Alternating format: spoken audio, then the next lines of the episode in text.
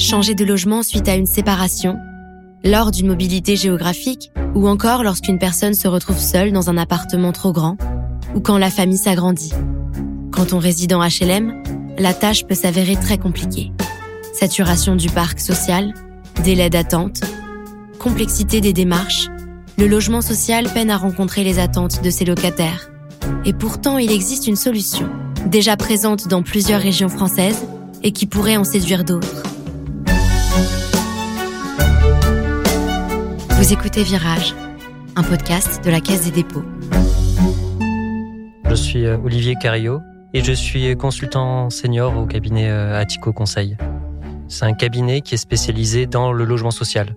Donc on accompagne tous les acteurs de logement social et sur les questions euh, à la fois stratégiques et aussi très opérationnelles. Et on est aussi gestionnaire de plusieurs dispositifs, dont la bourse d'échange de logement. Le principe, c'est que les locataires du parc social puissent échanger entre eux leur logement. On est dans un contexte où il y a peu de logements libres qui sont disponibles. Et quand ils sont disponibles, bah, ceux qui ont déjà un logement dans le parc social sont pas prioritaires.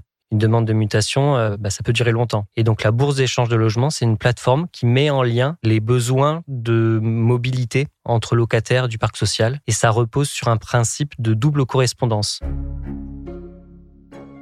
Pendant un moment, le logement social s'était vu comme une, étape euh, pour accéder à la propriété. Et là, ça fait plusieurs années, voire dizaines d'années, que ben, les gens restent dans le logement social parce que les solutions en dehors du logement social sont devenues trop chères. Toute la solution sur le logement ne va pas passer que par la construction neuve. Il va falloir aussi optimiser le parc existant.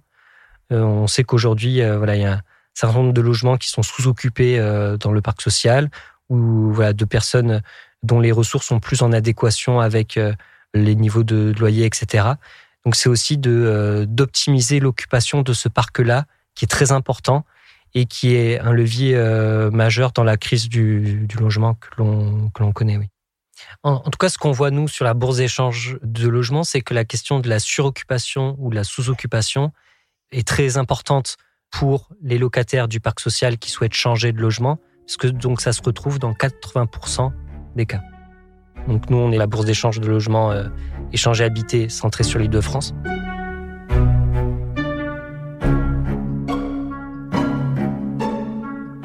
Aujourd'hui, c'est 42 euh, bailleurs, c'est 1 200 000 logements qui peuvent potentiellement être déversés sur euh, la plateforme à partir du moment où les locataires souhaitent changer le logement. Donc c'est un patrimoine qui est très conséquent à peu près 630 dossiers en cours d'instruction et c'est 25 euh, 000 annonces actives et 2850 locataires qui ont échangé depuis la création de la bourse d'échange de logement. Alors pour s'inscrire sur Échanger Habité, le locataire doit donc renseigner le nom de son bailleur, euh, le numéro de son logement, son numéro locataire, ensuite renseigner les caractéristiques du logement qu'il occupe, mettre ses critères de recherche donc pour le logement qu'il vise. Une fois qu'il a fait ces trois étapes, il a accès aux annonces, donc qu'on appelle en double correspondance. Donc à la fois les annonces qui l'intéressent et dont les occupants sont intéressés par le logement qu'il occupe. Donc ensuite, il peut faire une demande de visite à ce locataire. Et une fois qu'il s'est mis d'accord avec un autre locataire pour euh, échanger leur logement mutuellement, il indique sur la plateforme et là, le bailleur, il est informé. Il faut qu'en parallèle de ce qu'il fait sur échanger habité, il fasse quand même une demande de mutation et donc il s'enregistre dans le système national d'enregistrement pour avoir un, numéro demandeur. C'est ça qui va lui permettre d'être inscrit en euh, commission d'attribution parce qu'on reste sur du logement social. Une fois que c'est passé et accepté par la commission d'attribution, il faut que les deux parties se mettent d'accord sur une date de déménagement. Et le même jour, il faut donc qu'ils déménagent euh, les deux logements, donc faire les états des lieux, les diagnostics, etc.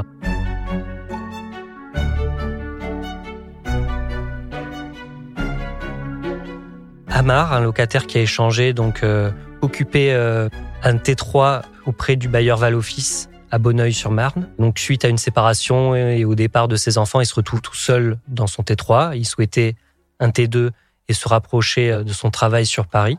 Du coup, la demande de mutation, il sait que ça prend du temps. Et donc, il a entendu parler d'échanger habité et cela lui a permis d'échanger son T3 à Bonneuil-sur-Marne pour un T2 sur Paris et donc permettre à un couple avec enfant qui occupait ce T2 sur Paris de venir habiter à Bonneuil-sur-Marine. Le délai de mutation par la voie classique en Ile-de-France, ça peut aller jusqu'à 5 à 6 ans. Il y a 10 demandeurs pour un logement Et sur la bourse d'échange, euh, ben, dans le cas de Hamar, c'était six mois. Et c'est à peu près ce qu'on retrouve, c'est entre six et huit mois en fonction euh, des délais d'instruction, mais en général, c'est ça. Et on garde une très bonne expérience de, de, facilité, de rapidité, et il invite un maximum de bailleurs à adhérer à ce dispositif et à le faire connaître auprès d'autres locataires, parce que c'est la particularité de ce, du principe d'une bourse d'échange, c'est que pour que ça fonctionne, il faut qu'il y ait beaucoup d'adhérents. Et plus il y a de bailleurs adhérents, plus il y a de locataires adhérents, plus il y aura de solutions pour ces locataires. Alors, les points de blocage qu'on peut rencontrer, c'est une certaine rigidité de certains administrateurs en commission d'attribution sur l'adéquation entre euh, la composition familiale du ménage et la typologie du logement.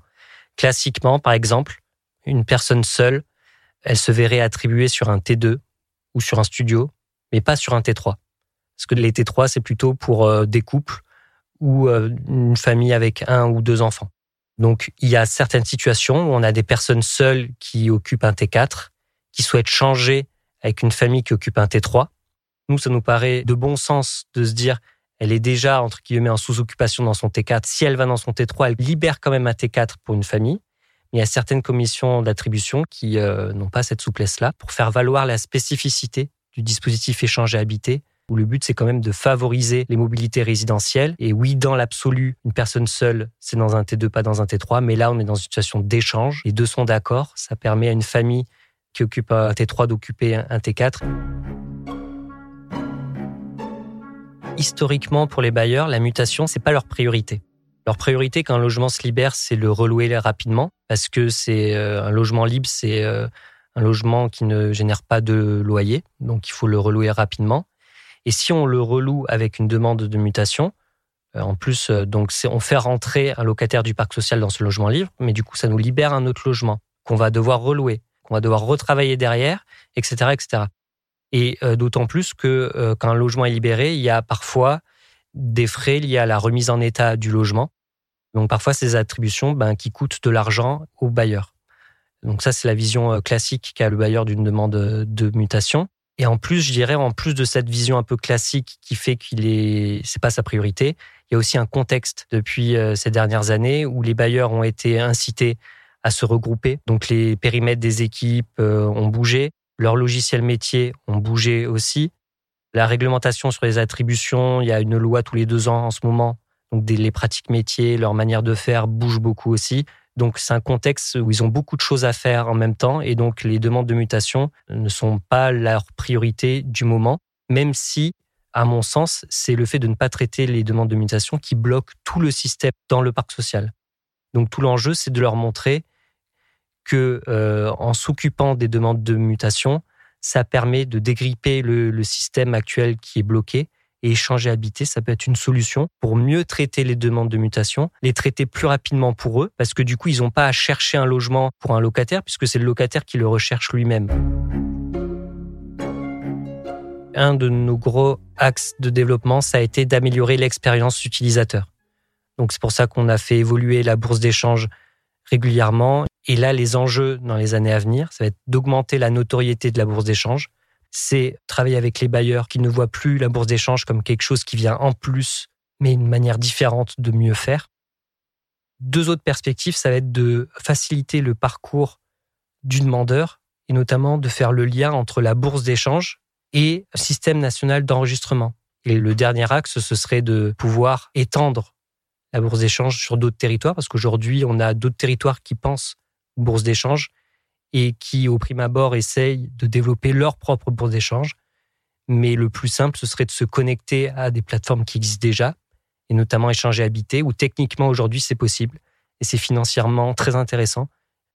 Une approche inspirante dans la bourse d'échange de, de logement ou dans des dispositifs d'innovation, c'est euh, l'approche par le lab.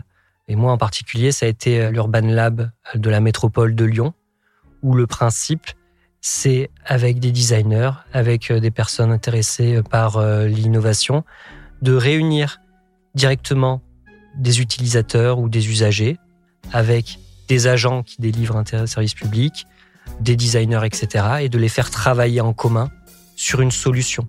Et une solution qui réponde de manière simplement à un besoin précis de la part des usagers et de se dire que cette solution, elle va devoir être opérée rapidement même si elle n'est pas parfaite.